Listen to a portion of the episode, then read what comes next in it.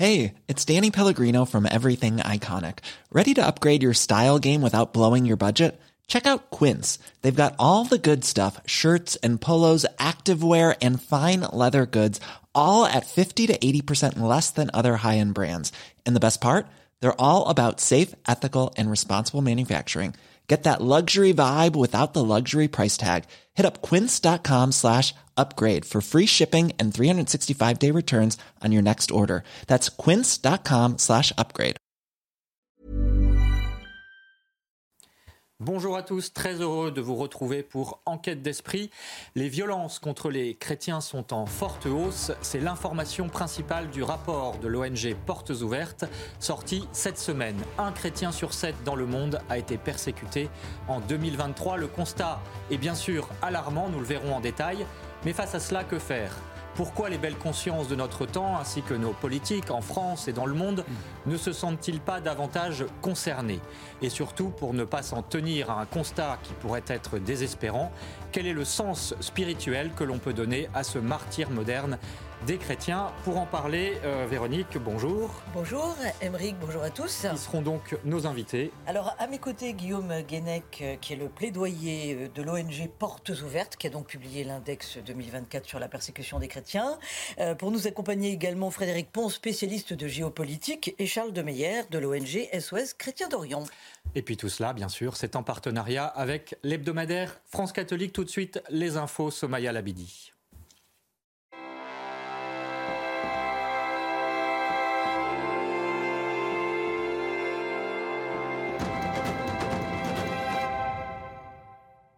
Bonjour Somaya Labidi, on commence les infos avec vous par euh, l'Église en France qui s'inquiète de projets de loi euh, sur la fin de vie notamment et l'avortement. Euh, bonjour Émeric, bonjour à tous. Effectivement, le projet de loi sur la fin de vie est au cœur des préoccupations de l'Église, tout comme la constitutionnalisation de l'avortement. De nombreuses associations pro-vie sont vent debout, comme nous l'explique Éloi Rochebrune. L'Église de France, par la voix de Monseigneur Éric de Moulin-Beaufort, s'est une nouvelle fois positionnée contre la légalisation de l'euthanasie. Notre pays pourrait faire émerger une manière plus humaine que plusieurs de ses voisins d'accompagner les personnes en fin de vie et aider chacun à garder le goût de vivre. Les associations pro-vie se mobilisent aussi contre la constitutionnalisation de l'avortement, alors que la commission des lois de l'Assemblée nationale vient de donner son accord. La marche pour la vie a lieu aujourd'hui pour dénoncer ce vote. Hippocrate vivait cinq siècles avant Jésus-Christ et disait Je défendrai toujours la vie de la conception à la mort naturelle. Nous proposons aux associations de nous rejoindre et aux Français de bonne volonté qui, pour qui l'interdit de tuer est fondamental, de nous rejoindre à Paris le 21 janvier. Emmanuel Macron a promis de consulter à nouveau les responsables religieux sur la fin de vie. Le projet de loi sera présenté en février. Direction les États-Unis à présent, où l'inquiétude est palpable à l'approche des élections présidentielles. Un rapport qui vient d'être publié par la Conférence des évêques catholiques américains pointe des menaces contre la liberté religieuse. La position de l'Église, notamment sur l'avortement ou encore la transidentité, euh, pourrait être des prétextes pour des militants de s'attaquer aux institutions euh, catholiques. Dans le reste de l'actualité, le Tour de France se poursuit pour les reliques de saint Thomas d'Aquin. Un Tour de France pour célébrer l'anniversaire de sa naissance il y a bientôt 800 ans. Et cette semaine, elles font étape en Île-de-France. Reportage à Paris signé Éloi Rochebrune et Clotilde Paillet. À Notre-Dame de l'Assomption, le crâne de Thomas d'Aquin est porté en triomphe par les animateurs du patronage. Chacun mesure la chance qu'il a de porter les reliques d'un saint. C'est sûr qu'on désirait tous avoir la même intelligence que saint Thomas d'Aquin. C'est euh, une figure qui nous inspire dans la prière. On, sait que voilà, la veille d'un examen, euh, c'est une figure vers laquelle on, se tourne. Maintenant, voilà, on sait que le chemin est long pour, euh, pour lui arriver à la cheville. Les enfants l'accueillent dans l'allée de l'église, puis deux par deux, ils viennent se recueillir devant le crâne et prier le plus savant des saints. Ça signifie de lui demander d'être comme lui, adorer Jésus toute sa vie jusqu'à sa mort et de faire de grandes choses. Je demande au Seigneur d'être comme Saint Thomas, peut-être qu'il va exaucer ma prière. Je le ferai pour avoir son intelligence, sa gentillesse, la chose qu'il déteste le plus, ne pas avoir le mensonge en moi. Un jour, Saint Thomas d'Aquin échappé. Le curé de la paroisse qui a organisé la vénération rappelle aux enfants les grandes étapes de la vie de saint Thomas. Le père Guillaume veut transmettre un message bien travailler à l'école comme saint Thomas est important aux yeux de Dieu. Qu'il est le patron de toutes les écoles catholiques. Or, nous avons la chance d'avoir dans notre quartier de très grandes écoles catholiques et il me plaît que bah, ces reliques puissent passer dans chacune de nos écoles catholiques pour que les élèves et les enseignants aussi puissent vénérer euh, les reliques de ce grand théologien. Un grand théologien qui a rendu son dernier souffle il y a 750 ans. Son crâne poursuit son périple dans les paroisses parisiennes jusqu'au 16 mars. Et on termine ce journal avec Essentiel, une pièce de théâtre jouée en ce moment à Paris et qui raconte euh, comment un homme kidnappé par l'État islamique rencontre Dieu euh, grâce au prêtre qui partage sa cellule, une pièce qui prône la puissance de la foi face aux persécutions, comme nous l'explique son metteur en scène. Écoutez. Et sans révéler des secrets, ils vont essayer de lui faire abjurer sa, foi.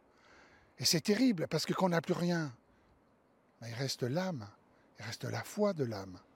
Voilà, et lui, il va, la conserver. Je ne dis pas que ça va être tous comme ça, mais on a des exemples. Pendant la Révolution, il y a des prêtres qui ont abjuré, et puis il y en a d'autres qui sont allés à l'échafaud en, chantant. Ils ont gardé leur foi. Voilà, donc euh, pour le coup, euh, le mien, euh, en tous les cas celui que j'ai imaginé, évidemment, il garde sa foi. Voilà, même si ce n'est pas du tout, du tout, du tout évident. Une pièce à découvrir jusqu'au 28 janvier au théâtre Saint-Léon de la capitale. Voilà pour l'essentiel de l'actualité de la semaine, euh, Émeric. Merci Somaya Labidi pour ces infos. Place au plateau où nous parlons euh, d'enquête d'esprit aujourd'hui et eh bien des persécutions contre les chrétiens dans le monde entier à l'occasion de la parution du rapport de l'ONG Portes ouvertes dont vous êtes le représentant Guillaume Guenec. Bonjour. Voilà, c'est bien ça. Merci d'être avec nous. Vous êtes le directeur du plaidoyer. Vous nous expliquerez ce que c'est que le plaidoyer. Hein. Avec plaisir. Euh, vous collectez chaque année des données euh, sur le terrain pour ce rapport, donc des, rapports, des, données sur les persécutions. vous nous expliquerez justement aussi votre méthode Hein, puisque c'est intéressant évidemment de savoir d'où ça vient. Et euh, vous allez voir euh, vos interlocuteurs, dont le ministère des Affaires étrangères. Vous étiez cette semaine, vous nous en parlerez.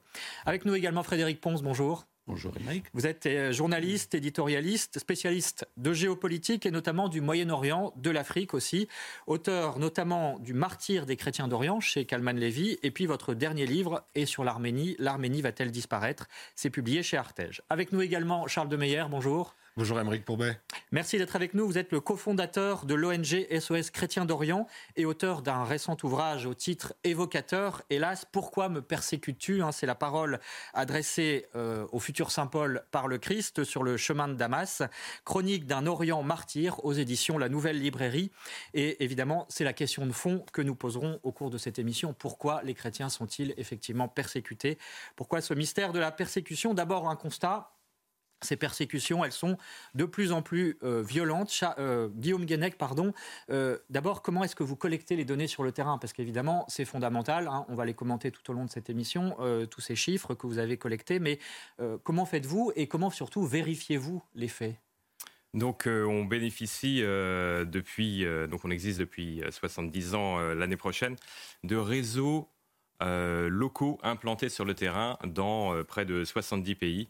Euh, où les chrétiens sont persécutés, qui se sont euh, développés au fil des années et qui nous permettent d'avoir un, maillage vraiment local. À chaque fois, c'est des chrétiens locaux hein, euh, dans, chacun des pays qui nous font remonter les informations jusqu'au niveau du village. Donc c'est grâce à ça qu'on peut, avoir des informations qui parfois ne, sortent nulle part ailleurs. Et vous les vérifiez, vous les Ensuite, on les vérifie effectivement. On a des responsables de terrain, on a des responsables de région, on vérifie tout. Euh, on a une équipe de chercheurs internationaux euh, et on recoupe avec toutes les données qu'on peut avoir euh, des autres sources, des autres ONG, de ce qui peut sortir dans la presse. Et ça nous permet d'avoir un document vraiment scientifique étayé sur la persécution. Et ensuite, on le fait évidemment, on a un audit par l'Institut pour international de liberté religieuse pour vérifier vraiment que la méthodologie et tout ça est solide. Et ça nous permet d'avoir un classement chiffré, et c'est le défi de cet index, traduire en chiffres l'expérience de la persécution par les chrétiens dans des pays où les situations sont très différentes. Alors justement, ces chiffres, et puis euh, Véronique, je vous donne la parole dans un instant, mais effectivement, ils sont édifiants, euh, si je puis dire. 365 millions de chrétiens persécutés dans 78 pays, c'est en 2023 que ça se passe. Un chrétien sur sept, c'est même un chrétien sur cinq en Afrique et en Asie. Véronique oui, il faut préciser que quand on parle de chrétiens, on parle de tous les chrétiens, hein, que ce soit des catholiques, des orthodoxes, des protestants et donc des évangéliques qui ont un zèle très très missionnaire dans certains pays. On va en parler et même euh, des convertis d'un autre arrière-plan religieux qui vont devenir chrétiens suite à une expérience personnelle de conversion. Soit ils sont tombés sur une Bible par hasard, soit ils vont voir euh, Jésus en rêve. On a vraiment des histoires euh, assez folles. Ils vivent quelque chose d'extrêmement fort. Parfois, ils, sont, se rattachent à aucune dénomination d'église, mais ils savent dans leur cœur qu'ils sont chrétiens. Et on parle aussi de ces personnes-là qui vont se dire chrétiennes et qui sont souvent les plus persécutées. Frédéric Ponce, du point de vue de, votre euh, analyse, je dirais, globale en tant qu'expert, euh, c'est important d'avoir cet indicateur, cet index des persécutions annuel qui permet de mesurer chaque année euh, l'évolution des choses? Oui, oui, c'est très important. Autrement, nous avons une vision trop parcellaire et, beaucoup d'événements qui se situent dans, dans le monde. Regardent la persécution des chrétiens euh, ont tendance à nous échapper. On ne voit pas tout. Les médias ne disent pas tout. Les médias cachent souvent euh, euh, des situations dramatiques, abominables, ou alors, pardon, on s'habitue, excusez-moi, on s'habitue à des situations qui sont insupportables. Et ce rapport chaque année est utile parce que c'est la référence, c'est la base à partir de laquelle on peut travailler. Quand je dis on, ce sont les journalistes, quand ils sont intéressés ou quand ils sont assez courageux pour aller euh, expliquer des situations difficiles, mais ce sont aussi les diplomates, les diplomates occidentaux qui puisent des informations sur les pays euh, qui persécutent ou qui discriminent les chrétiens. Et donc, ce sont des aides à la, à la décision, des aides au reportage absolument utiles. Charles de Meyer, sur cet aspect, effectivement, qui concerne tous les euh, types de chrétiens, on va dire, toutes les confessions chrétiennes, les protestants, les catholiques, les orthodoxes, euh, ça veut dire qu'aujourd'hui, la persécution contre les chrétiens dans le monde entier ne fait pas de différence entre, euh, justement, ces chrétiens? Elle n'en a jamais fait, en réalité. Hein. Si on lit les actes des apôtres, dès le départ, il n'y a aucune différence qui est faite, car le saint nom du Christ, le témoignage de Dieu, est tout de suite un problème. Et par ailleurs, ce qui est scandale pour le monde, ce qui est scandale pour les autres, on l'a dit, c'est les conversions, c'est l'amour de Dieu et c'est l'amour pour le Christ. Finalement, dans un temps où on parle beaucoup de communion, d'œcuménisme, il y a quelque chose qui n'est pas artificiel dans cette communion et cet œcuménisme, c'est la souffrance pour le nom de Dieu, c'est la souffrance pour la révélation, la souffrance pour la vérité. On a parlé hein, de cette expression, l'écuménisme du sang, effectivement, cette, ce regroupe, rapprochement, on va dire, entre confessions chrétiennes. Ça, souligne aussi un point important, Guillaume Guenec, c'est que quand vous parlez de persécution dans votre rapport, ça concerne bien euh, la foi. Ils sont persécutés pour leur foi et leur attachement au Christ. Ça, c'est très important. Oui, c'est un point euh, fondamental. Euh, pour revenir sur la question de l'unité, il y a des fois aussi où la, la persécution va provoquer va accroître l'unité des chrétiens. On a eu un cas comme ça dans un petit village en Inde où il y avait trois églises de dénominations différentes. Alors je me souviens plus exactement lesquelles, si c'était des catholiques, des luthériens, des, euh, des, évangéliques. Les trois ont été attaqués par des hindouistes radicaux. Ils ont tout détruit. Et les chrétiens se sont mis ensemble et ont reconstruit une seule église qu'ils se sont partagés pour leurs différents euh, services religieux. Et finalement, la persécution, la manière dont les chrétiens ont réagi, ça a renforcé l'unité. Donc euh, je voulais abonder en ce sens. Pour ce qui est de la, persécution, effectivement, on regarde les cas où c'est avéré, prouvé, on sait que c'est lié à l'identification au christianisme de l'individu. Sinon, c'est exclu de votre rapport. Sinon, euh, euh, il y a des chrétiens qui souffrent pour d'autres raisons. sous-jacent, mais en tout cas, ça n'est pas exprimé. Voilà. Il y a un point quand même, si on doit prendre la perspective globale et la tendance de votre rapport 2024, c'est l'explosion de la violence et l'intensification. comment se fait-il qu'on atteigne euh, un tel niveau extrême de la persécution contre les chrétiens et que euh, ça augmente d'année en année Alors, euh, effectivement, on suit de manière chiffrée, donc ça nous permet de, le, voir... Le diagramme qui s'affiche là sur mm. votre écran. Ça nous permet de voir est-ce que ça s'améliore, est-ce que ça s'empire. On voit une réaccélération cette année, alors que ça fait 10 ans que ça augmente de manière régulière. Cette année, ça réaccélère, et quand on regarde nos différents paramètres, effectivement, c'est la violence qui porte ça. On a pu le voir en Inde, dans l'état du Manipur. Il y a eu un conflit à la base ethnique entre l'ethnie Kuki, majoritairement chrétienne, et l'ethnie Meitei, majoritairement hindoue, euh, sur une histoire de statut tribal. Ça a dégénéré en quelque chose de religieux. Les églises ont été attaquées par centaines. Et les églises Meitei ont été attaquées par des Meitei, de leur propre ethnie. Donc on voit qu'on a dépassé le conflit ethnique pour entrer dans quelque chose de religieux. Ça veut dire qu'il n'y a plus d'impunité aujourd'hui et, on a l'habitude de dire que les chrétiens sont la religion la plus persécutée au monde. Euh, est-ce que Frédéric Ponce, par exemple, vous confirmez cette euh, assertion? Oui, oui, mais il y a une raison parce que euh, dans un contexte général, alors au niveau de la planète, mais notamment en Asie et en Afrique, qui sont les deux zones les, les, plus, les plus sensibles sur ce plan-là, les violences économiques, les violences sociales, les, les, difficultés devant la vie euh, donne un poids peut-être plus important au message euh, évangélique, au message du Christ. Ce qui veut dire qu'il y a beaucoup de conversions, où il y a un regain de la pratique religieuse chrétienne dans ces pays-là, et cette euh, pratique chrétienne est très particulière par rapport au totalitarisme religieux porté par une partie de l'islam ou par les, les, partis communistes ou marxistes dans le monde, eh bien, la religion catholique, c'est euh, chrétienne, disons, c'est une religion qui n'est pas celle de la soumission, ni au, ni au parti, ni à, à un Dieu tout-puissant. C'est une religion de liberté, une religion d'ouverture, une religion d'amour, une religion passerelle. Et c'est ça qui dérange les autorités en place, qu'elles soient religieuses dans le cas d'un islam euh, radical ou qu'elles soient politiques dans les pays marxistes et communistes. On va voir des cas précis hein, juste après la pub, juste avant. Véronique, puis Charles de Meyer. Oui, euh, ce qui ressort aussi quand même de votre index, et ça n'a jamais été aussi important, ce sont les attaques physique contre les bâtiments, que ce soit les églises, que ce soit les écoles, que ce soit les hôpitaux. C'est-à-dire que dès qu'il y a un étendard chrétien, on n'a plus de scrupules à le démolir. Comment vous expliquez cela? Je crois que le chiffre a été multiplié par 7 d'une année sur l'autre. On est sur un chiffre record. On est à près de 15 000 églises ou bâtiments chrétiens publics. 14 766. voilà. Qui ont été ciblés. Euh, record absolu depuis qu'on suit ce paramètre. Ce qu'on voit, c'est que c'est plus qu'attaquer un bâtiment. C'est s'en prendre euh, au symbole, à la face visible du christianisme. C'est cacher le christianisme et c'est priver des milliers, voire des dizaines de milliers de chrétiens d'un droit fondamental, le droit à liberté de religion, qui est se réunir ensemble pour un culte. Donc c'est quelque chose de très important, c'est pas du tout anodin. Juste un dernier mot, une dernière question, Charles de Meyer, avant la pub. Euh, ça veut dire, et je repose la question tout à l'heure, ça veut dire aussi que cette augmentation de la violence, il y a une réelle impunité de plus en plus contre les chrétiens aujourd'hui? En tout cas, il n'y a pas une prise en compte nécessaire par les gouvernements.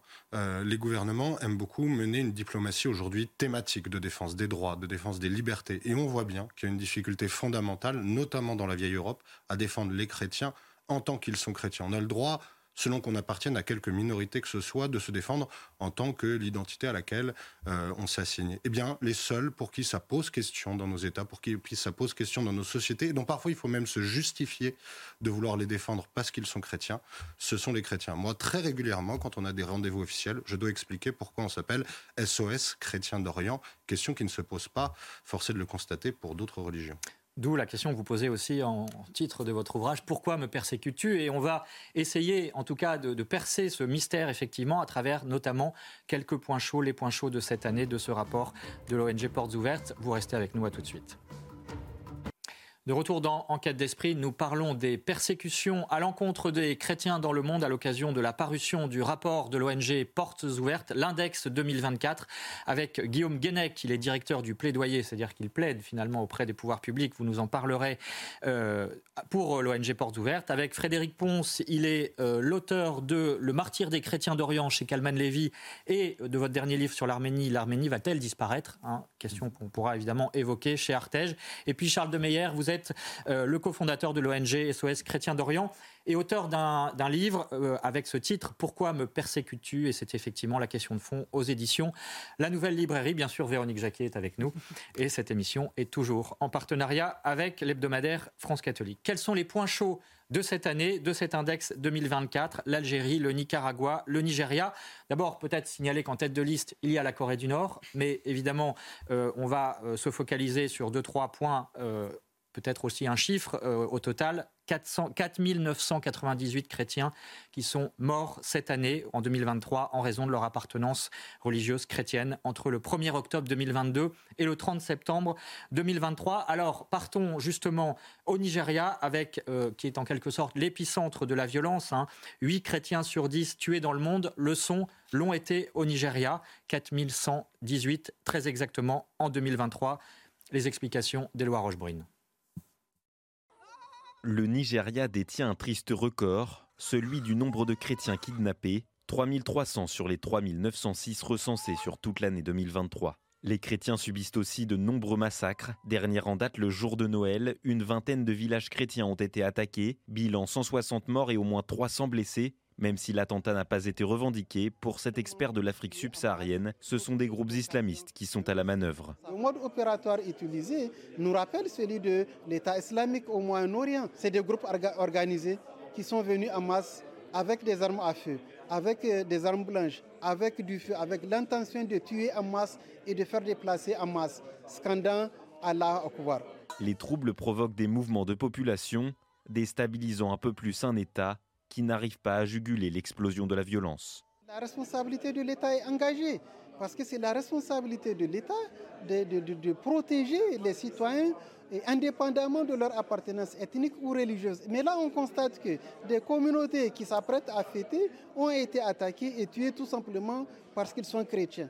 Et les informations euh, sont là, recueillies, les témoignages. On aurait pu prévenir ça. L'index mondial de persécution place le Nigeria à la sixième position. Le pays gagne chaque année des places. Alors Guillaume Guenec, euh, vous êtes donc euh, vous représentez l'ONG Portes Ouvertes qui a réalisé ce rapport. Le Nigeria, cette spirale de la violence qui, semble euh, ne pas pouvoir s'arrêter, elle est majoritairement, même si la situation est complexe, d'origine islamiste. Quel est le but de ces islamistes? Alors oui, on voit que le Nigeria, c'est des histoires très très dures. je m'y suis rendu il y a deux ans. Euh, ça m'a bouleversé. Je pense que c'est le voyage le plus, dur que, j'ai affronté.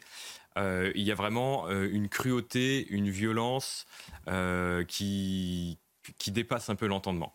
on sait qu'il y a ce groupe terroriste Boko Haram. il y a beaucoup de groupes terroristes, l'État islamique en Afrique de l'Ouest, qui ont vraiment une idéologie intolérante, radicale. Ils vont s'en prendre aux musulmans modérés, ils vont s'en prendre aux chrétiens, ils vont s'en prendre convertis derrière plan musulman, c'est encore plus, encore pire. Ils vont s'en prendre aux, structures de l'État, à tout ce qui représente aussi l'Occident. Et donc c'est vraiment un programme intolérant qui remet en cause le vivre ensemble. On pense à des pays comme le Burkina Faso qui étaient réputés pour le vivre ensemble. C'est fini, tout ça, ça a été remis en cause par le, par le djihadisme. Euh, donc euh, donc c'est vraiment une situation très très inquiétante. Le Nigeria, c'est le, symbole phare de ce phénomène, mais euh, toute l'Afrique subsaharienne commence à être touchée. Pourquoi, Frédéric Ponce? Alors, euh, oui, pour poursuivre ce que vient de dire Guillaume, au-delà de la poussée islamiste euh, radicale réelle dans, toute cette région, toute l'Afrique de l'Ouest, y compris des États qui jusque-là étaient relativement tranquilles, comme le Burkina Faso, c'est fini depuis un certain nombre d'années, il y a aussi, et il ne faut pas l'oublier, des, tensions euh, interethniques très fortes, d'une part, et des tensions sociales entre éleveurs et agriculteurs, entre nomades et sédentaires.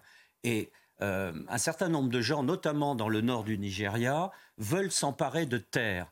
Et euh, c'est très facile d'attaquer les chrétiens parce que euh, les chrétiens sont souvent eux aussi agriculteurs ou commerçants.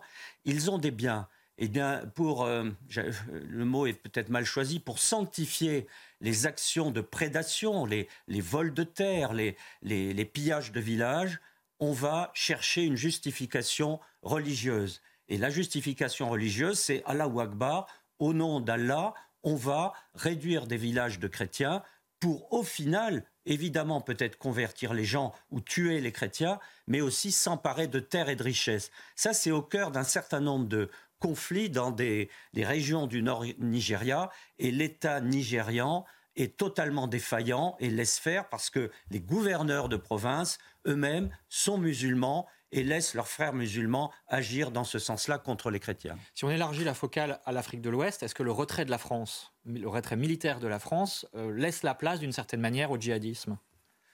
On pourrait dire oui, parce que ça, ça désinhibe peut-être certains groupes, mais la présence militaire française dans cette région était tellement réduite qu'il n'y avait pas de militaires français au Nigeria, il y en avait très peu dans le reste du Sahel, euh, tellement réduite que ça n'empêchait pas les groupes djihadistes de descendre de plus en plus loin vers le sud. C'était le cas au Burkina Faso où nous avions des militaires français et les persécutions ne cessaient de continuer pendant la présence militaire française. Véronique. Mais n'y a-t-il pas quand même une haine contre les chrétiens, alors notamment en Afrique, au Nigeria ou ailleurs, parce qu'ils représentent l'Occident et qu'il y a une haine contre l'Occident et qu'ils portent aussi ce fardeau? Assez incontestable. Et d'ailleurs, Boko Haram, qui est le mouvement un peu emblématique de, de, cette persécution euh, chrétienne, Boko Haram, ça signifie euh, non à la culture occidentale. C'est très directement dirigé contre la culture, la civilisation des Blancs. Et la culture, civilisation des Blancs, c'est la culture chrétienne.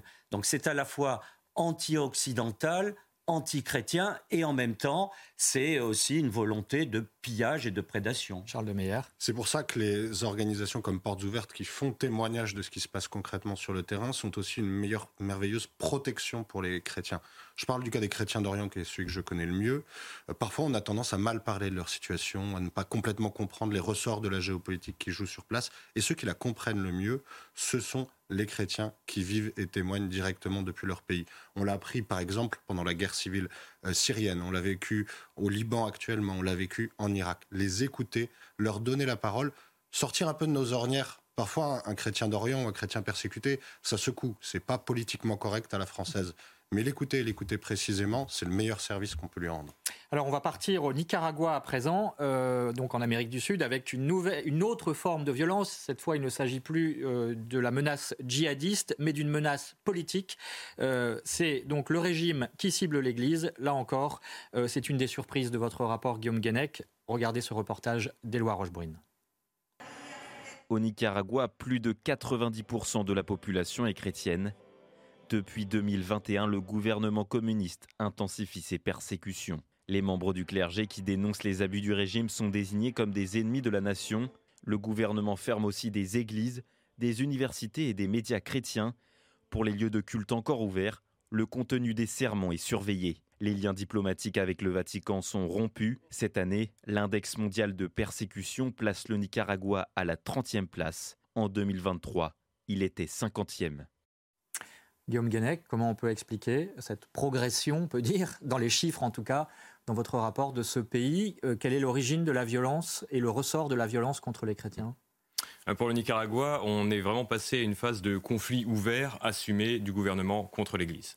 Euh, suite justement à cet engagement, à la voix que porte l'Église, euh, qui, a, demandé le respect de l'état de droit, qui a des actions auprès des plus démunis, euh, qui va dénoncer les, manquements du gouvernement. Et du coup, le gouvernement regarde l'Église en ennemi. Et donc, ça prend effectivement des formes très administratives, mais très compliquées. On a des, des, diocèses qui ont vu leur accès à leur compte bancaire bloqué. Et il y a eu ce cas emblématique du prélat Alvarez, qui a d'ailleurs été libéré il y a quelques jours seulement. Enfin expulsé à Rome quand même, donc euh, il n'est pas resté dans son pays. Mais qui a eu 26 ans de, il était condamné à 26 ans de prison, déchu de sa nationalité pour euh, remise en cause de l'intégrité nationale et propagation de fausses nouvelles. C'est quand même un symbole extrêmement fort. Vous savez, quand on, quand on voyage dans le monde, quand on est chrétien et qu'on voyage dans le monde, c'est souvent une redécouverte de sa propre foi. Quand on va dans ces pays où des chrétiens sont persécutés ou discriminés, on redécouvre en fait ce qu'est la foi chrétienne. Une foi de, liberté, d'échange, de, libre arbitre, d'une certaine franchise. Et c'est tout ce que détestent les régimes, pardon, les régimes communistes, Corée du Nord, Chine, Vietnam. Cet esprit de liberté et de partage qui anime les chrétiens est insupportable pour ces régimes. Et je vois le Vietnam où j'étais il n'y a pas si longtemps. Euh, les autorités, sur le papier, ont une constitution qui est à peu près euh, remarquable, qui, accepte la liberté de, conscience, la liberté de culte, mais dans l'application de cette constitution à travers les lois, on voit très bien que les chrétiens sont discriminés, parfois persécutés, parce qu'ils tiennent un langage de vérité parce qu'ils sont extrêmement solidaires entre eux, parce qu'ils représentent un recours pour les populations qui ne supportent plus ce totalitarisme politique qui là n'est pas de, l'islam radical, c'est du communisme. Eh bien, ce recours et cette liberté que génère la foi chrétienne là-bas, euh, c'est ça qui est insupportable pour tous ces régimes. Alors, euh, dernier point chaud que nous allons euh, regarder de près, c'est l'Algérie. L'Algérie, là aussi, qui, dans le rapport de Portes Ouvertes, passe de la 19e à la 15e place dans ce classement des, des pays où il y a le plus de persécutions. Comment expliquer cette augmentation Éloi Rochebrune? C'est un berceau du christianisme primitif. Pourtant aujourd'hui en Algérie, les persécutions ne font qu'augmenter. Ça a été un pays chrétien, enfin une terre chrétienne à l'époque romaine. Il y avait des évêchés partout en Afrique du Nord. Euh, bien sûr, euh, la, personnalité la plus illustre, c'est Saint Augustin. Aujourd'hui, en fait, la, population chrétienne en Algérie est extrêmement réduite. Euh, on parle de quelques dizaines de milliers. Alors que de nombreux lieux de culte ont rouvert depuis la fin de la crise sanitaire, 42 des 46 églises protestantes sont restées fermées suite à des pressions sur les responsables. Face à l'évangélisation, la législation algérienne s'est durcie. Tout ce qui pourrait ébranler la foi d'un musulman est interdit. Ceux qui gouvernent actuellement là-bas, la majorité, ce sont des islamistes, c'est un peu fanatique. Ils ne veulent pas vraiment, pour eux, d'avoir des chrétiens algériens, des ex-musulmans qui se convertissent. Non pas seulement se convertissent, mais ils se forment dans des églises très structurées et très actives et aussi, ils ont peur que le nombre de chrétiens va grandir. Pour les associations de défense des chrétiens, le problème est aussi socioculturel. Dans les pays à majorité musulmane, qu'il y ait une législation ou pas, euh, la réalité sociale fait que tout le monde est musulman et le fait de quitter l'islam est très mal vu. Selon l'index mondial de persécution des chrétiens, l'Algérie est classée 15e sur les 78 pays étudiés. En 2023, le pays était à la 19e place. Guillaume Guenec, euh, Qu'est-ce qui se passe en Algérie? Est-ce que c'est la peur finalement euh, de la société dans son ensemble, de l'État euh, musulman face aux conversions au christianisme qui, explique cette, montée dans le classement? Alors, il y a deux choses qu'il faut comprendre pour, euh, pour l'Algérie. Donc, c'est, ça cible vraiment l'Église protestante d'Algérie, qui est l'organisme cadre qui rassemble les églises protestantes et évangéliques. Et ce sont des églises qui sont composées à 99% d'Algériens anciennement musulmans qui se sont convertis au christianisme. Donc ça pose un problème euh, social qui n'est pas le même que pour euh, les, églises catholiques qui sont plutôt composées d'expatriés. Euh, et la deuxième chose, c'est qu'il y a une loi, l'ordonnance de 2006, qui régit le culte non musulman, qui stipule qu'il y a deux choses. Pour faire un culte dans un, dans un bâtiment, il faut que le bâtiment soit au préalablement agréé par la Commission nationale du culte non musulman, qui n'en a jamais agréé aucune depuis 2006 euh, on n'a jamais connaissance de réunions qui auraient permis d'agréer ne, serait-ce qu'une église. Donc, flou juridique, c'est très compliqué. Les églises euh, euh, créées depuis 2006, elles prévenaient les autorités locales, la mairie, elles disaient on, va occuper cette salle, on va, on va une église. Ils les informaient, c'était toléré, ça passait. et c'était des cultes publics hein, qui étaient retransmis en ligne. C'était quelque chose d'assez exceptionnel pour la région, d'avoir des, églises composées de convertis qui se réunissaient librement, publiquement. ça, c'est fini. Là, les autorités viennent et leur demandent leur agrément qu'elles n'ont jamais donné. Donc, il y a une volonté de fermer euh, vraiment la progression des, chrétiens euh, dans ce pays. il n'y a plus que quatre églises maintenant qui, ont encore leur, leur porte euh, ouverte pour, pour ce qui est de l'église protestante d'Algérie. C'est, c'est des milliers, des centaines de milliers de, peut-être pas des centaines, mais des dizaines de milliers de chrétiens qui, qui n'ont plus nulle part pour se réunir. Frédéric Ponce. On peut faire une lecture un peu politique de, de ce qui se passe pour l'Église en Algérie, qui le problème touche principalement ce qui vient d'être dit, l'Église protestante, mais l'Église catholique est, très inquiète aussi. Il y a la Caritas notamment, donc oui, oui, oui. caritative comme ça. Oui, alors l'Église catholique est moins prosélyte que l'Église protestante sur place, mais la lecture politique est que dans ce pays qui est en pleine déliquescence économique et sociale, l'État qui est officiellement laïque, hein, qui n'est pas musulman, qui est laïque, même si euh, la charia est appliquée, euh, l'État s'est beaucoup rapproché, le FLN, disons, le pouvoir euh, laïque, s'est rapproché des islamistes algériens euh, pour essayer de trouver un, second souffle, d'une certaine façon. Et donc, pour ce rapprochement, il a fallu donner des gages aux islamistes. Et les islamistes algériens, qui à une époque faisaient la guerre, là, c'est un peu, un peu terminé, mais ils exercent des pressions et ils demandent à l'État algérien d'appliquer euh, des éléments de la charia qui limitent ou interdisent l'exercice de la foi chrétienne. Charles de Meyer. C'est là où il faut faire pression sur euh, le politique. On voit qu'en Égypte, la situation s'améliore pour les autorisations d'ouverture d'églises et de travaux. Pourquoi est-ce que la France ne pourrait pas faire pression sur le gouvernement algérien? De, Deux explications simples. Hein. L'Union européenne investit beaucoup dans ses relations avec l'Algérie. Il faut qu'elle mette la question de la liberté religieuse au cœur du sujet. Et on prétend que notre nouveau ministre des Affaires étrangères, M. Séjourné, est moins proche des Marocains et plus proche des Algériens euh, que d'autres ministres par le passé, voilà quelque chose sur lequel on pourrait le juger tous ensemble. Alors justement, euh, c'est la question d'après, c'est-à-dire euh, à quoi sert votre rapport, Guillaume Guénec, le rapport donc de portes ouvertes sur les persécutions? vous l'avez présenté au ministère des Affaires étrangères cette semaine. Quelles ont été les réactions? Et pourquoi n'y a-t-il pas davantage de mobilisation des politiques, mais aussi peut-être plus globalement, euh, je le disais, des belles consciences européennes euh, qui euh, souvent s'élèvent effectivement contre les, exactions à l'encontre des minorités Alors, tout d'abord, notre index, on le fait d'abord pour l'Église, avant de le faire pour les décideurs politiques, pour le monde médiatique et politique. C'est pour l'Église parce qu'on croit, il y a ce verset dans la Bible qui dit qu'on est un seul corps. Si un membre souffre, tous souffrent avec lui. Donc, c'est à destination l'Église universelle doit prendre conscience, doit prier pour euh, les membres qui sont persécutés. Il faut réveiller les consciences. Et, nous, ça nous permet d'orienter notre aide, de prioriser les pays là où c'est le plus persécuté, là où il y a le plus de besoins. Mais effectivement, c'est un outil qui permet de décrire la réalité de, persécution pour le milieu politique et médiatique, ce qui est très important parce qu'il faut comprendre la situation. Donc, effectivement, on est en, contact euh, avec le ministère des Affaires étrangères, on les informe, on a une expertise qui, qui est importante qu'ils aient. Et si vous allez sur le site euh, de la diplomatie euh, du gouvernement français, euh, c'est marqué que pour la politique extérieure de la France, le respect des droits de l'homme, y compris le droit à la liberté de religion, fait, fait partie de, la liberté religieuse. je fais une parenthèse, mais c'est le droit de se convertir, de changer de religion, d'exercer son culte librement. Voilà. On est d'accord. Donc, et c'est un engagement qu'ont pris tous les pays. À partir du moment où ils ont reconnu que c'était un droit de l'homme, ça veut dire que c'est préalable à toute culture, à, tout, à toute législation c'est la dignité humaine. Le fait d'être humain nous donne le droit de croire en ce qu'on veut. À ce moment-là, si les pays le reconnaissent et signent la Déclaration universelle des droits de l'homme, ils se disent OK, on est redevable devant la communauté internationale de promouvoir, protéger ce droit. Oui, mais on se rend bien compte que dès que ça touche au christianisme, en gros, on met la poussière sous le tapis et on fait comme si ça n'intéressait personne. Euh, est-ce qu'il ne faut pas être plus offensif que simplement faire un constat et un état des lieux. Parce que cet état des lieux, on le fait chaque année, il est de pire en pire. Euh, qu'est-ce qui peut être fait concrètement pour vraiment euh, dire on ne se laisse plus faire, euh, ne serait-ce que pour aider nos, chrétiens persécutés? Alors sur le, sur le terrain, évidemment, on, va, on a des formations juridiques. On va apprendre aux chrétiens persécutés à se défendre, à connaître leurs droits. C'est très important.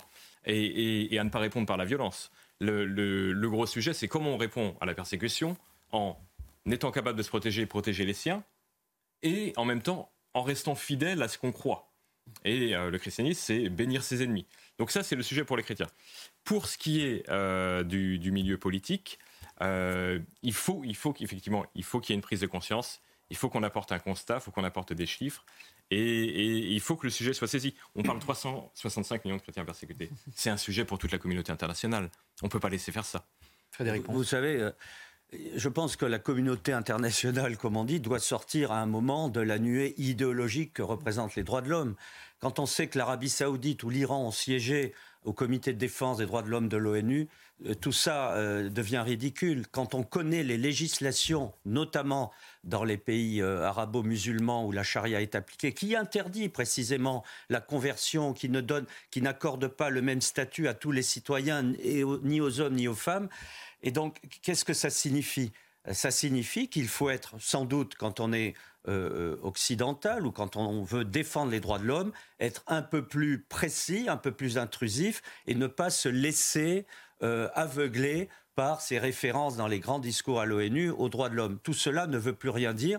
Il suffit d'écouter les chrétiens du Nigeria, du Vietnam, de Chine, de Corée du Nord. Eux savent ce que sont réellement les applications des règles ou des lois dans ces pays sur les droits de l'homme, c'est-à-dire pas grand-chose. Charles de Meyer, est-ce que ça peut être un thème des élections européennes? Parce que euh, a bien vu qu'effectivement euh, l'Europe fait référence euh, aux droits de l'homme, très bien, mais dès qu'il s'agit des chrétiens, on sent un manque de conviction pour le moins à les, soutenir. voilà, est-ce que concrètement, là, il y a une situation qui va s'ouvrir? Est-ce que il faut mettre les chrétiens au cœur de la campagne des questions mondiales qui se posent? Vous savez, les thèmes des élections, c'est les électeurs qui les font. Donc si les électeurs décident qu'une partie de leur bulletin est dépendant d'une certaine défense euh, des communautés chrétiennes orientales, s'ils trouvent des relais médiatiques pour le faire, et je suis sûr qu'ils peuvent en trouver ici, eh bien ils, parviendront à imposer ce sujet dans la campagne. Et beaucoup sont prêts à ce que ce sujet soit imposé dans la campagne. Deux exemples européens très simples. En Hongrie, il y a un secrétariat d'État spécialement euh, désigné pour l'aide aux chrétiens persécutés. Le gouvernement italien a récemment annoncé qu'il était prêt à aller vers cette évolution. Donc c'est possible. Les hommes politiques, le personnel politique, qu'est-ce qui l'intéresse? Ce qui l'intéresse, c'est de capter l'attention des gens. Si vous dites à vos responsables politiques, mon élection, mon scrutin sera dépendant de votre engagement sur ce sujet, ils le feront sans problème. Alors, il nous reste quelques minutes et je voudrais quand même qu'on euh, on passe le temps qui nous reste à s'interroger sur l'attitude finalement euh, spirituelle qu'il faut avoir, la lecture spirituelle qu'on peut faire de ces persécutions, parce qu'évidemment, si on s'en tient au constat, ça peut être un peu désespérant. Euh, finalement, qu'est-ce que ça nous enseigne euh, est-ce que c'est une manière peut-être aussi de réveiller euh, les chrétiens d'Occident, euh, ces persécutions? Il y a cette phrase hein, que vous avez citée dans votre livre, Pourquoi me persécutes-tu? Demande le Christ à Saul sur le chemin de Damas. C'est une question qui est vieille comme le monde. Guillaume Guénec, quelle attitude spirituelle face à ces persécutions? Alors effectivement, si on regarde ça d'un point de vue humain, c'est désespérant. et c'est quasi incompréhensible que des gens dont euh, la profession de foi, c'est d'aimer Dieu et d'aimer son prochain, sont persécutés. Pourquoi on s'en prend à ces gens-là? Donc, il, faut qu'il y ait une lecture spirituelle euh, pour qu'on puisse voir aussi les, à la fois euh, l'action de, Dieu, les belles choses qui se font, et aussi le modèle des chrétiens persécutés. Ces 365 millions de chrétiens persécutés, ils nous disent ça vaut le coup. Ils nous disent ça vaut le coup d'être chrétien. Être chrétien, croire en Jésus, ils savent, en particulier les convertis, ils savent qu'ils vont tout perdre qui vont perdre, euh, qui vont être rejetés par leur famille, ils vont être rejetés socialement, certains vont perdre leur emploi. Ils le savent quand ils se convertissent. Mais pour eux, ça vaut le coup. Et ça, c'est vraiment quelque chose qui est, qui est marquant dans nos sociétés. Euh, je trouve que c'est quelque chose de très fort de voir des gens qui sont prêts à tout parce que pour eux, Jésus, ça vaut le coup. Ça vaut le coup d'être persécuté. Ils sont prêts à ça et ils tiennent ferme. Quel enseignement En Corée du Nord, j'ai appris, moi ça m'a bouleversé, c'est la, la nouvelle qui m'a bouleversé les chrétiens de Corée du Nord, le pays où ils sont le plus persécutés. C'est une église totalement secrète. Ils veulent être informés des persécutions des chrétiens dans les, autres pays pour pouvoir prier pour eux. Alors si les chrétiens de Corée du Nord le font, nous, on doit le faire. Frédéric Ponce. Oui, euh, ce qu'on voit dans ces pays, ce sont deux vertus qu'on oublie peut-être un peu chez nous. Euh, la charité, la charité chez eux, entre eux, ils cèdent beaucoup dans tous ces pays. Et puis, euh, la charité aussi, encore, Dieu merci, des Occidentaux, à travers un certain nombre d'associations. SOS euh, Chrétien d'Orient en Orient, mais l'aide à l'Église en détresse, Vietnam Espérance, et tant d'autres dans tout le monde. Cette charité a, double sens. et surtout, moi, ce qui me frappe à travers ces voyages que je peux faire, c'est l'espérance. Malgré les discriminations, les persécutions, l'espérance est là. Il faut avoir assisté à des messes, par exemple au Vietnam, où l'on voit euh, des, mais des foules entières chanter avec une énergie, une foi, une ferveur exceptionnelle pour comprendre que malgré les coups subis, eh bien, ces gens-là espèrent et restent solides dans leur foi.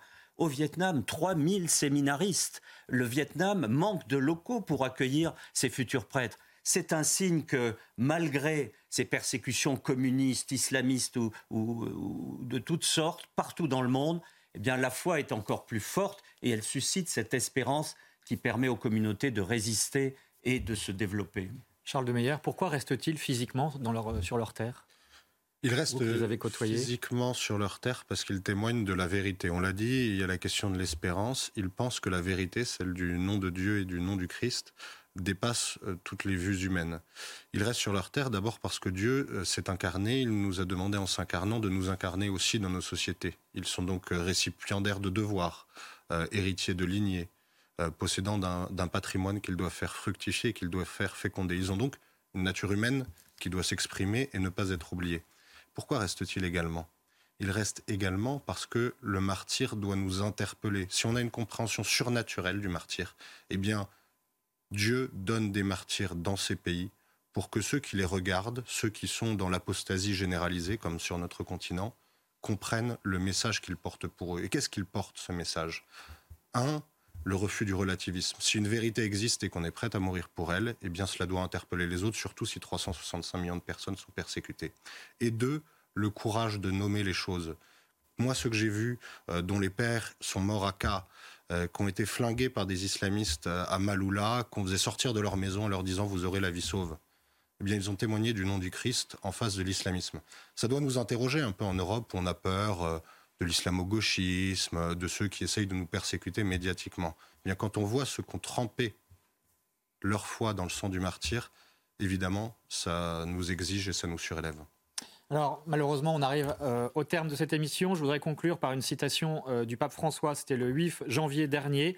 Euh, voilà ce qu'il dit. Il s'agit bien souvent, en parlant des persécutions, de phénomènes de lente marginalisation et de l'exclusion de la vie politique et sociale, de l'exclusion de certaines professions qui se produisent, et c'est la chute qui est la plus importante, qui se produisent même dans des pays traditionnellement chrétiens. Voilà, alors évidemment, il ne s'agit pas de mettre une, une égalité entre les persécutions des chrétiens à travers le monde entier et celles larvé peut-être qui est vécu en Europe. Néanmoins, c'est une réflexion qui est soulevée par le pape François.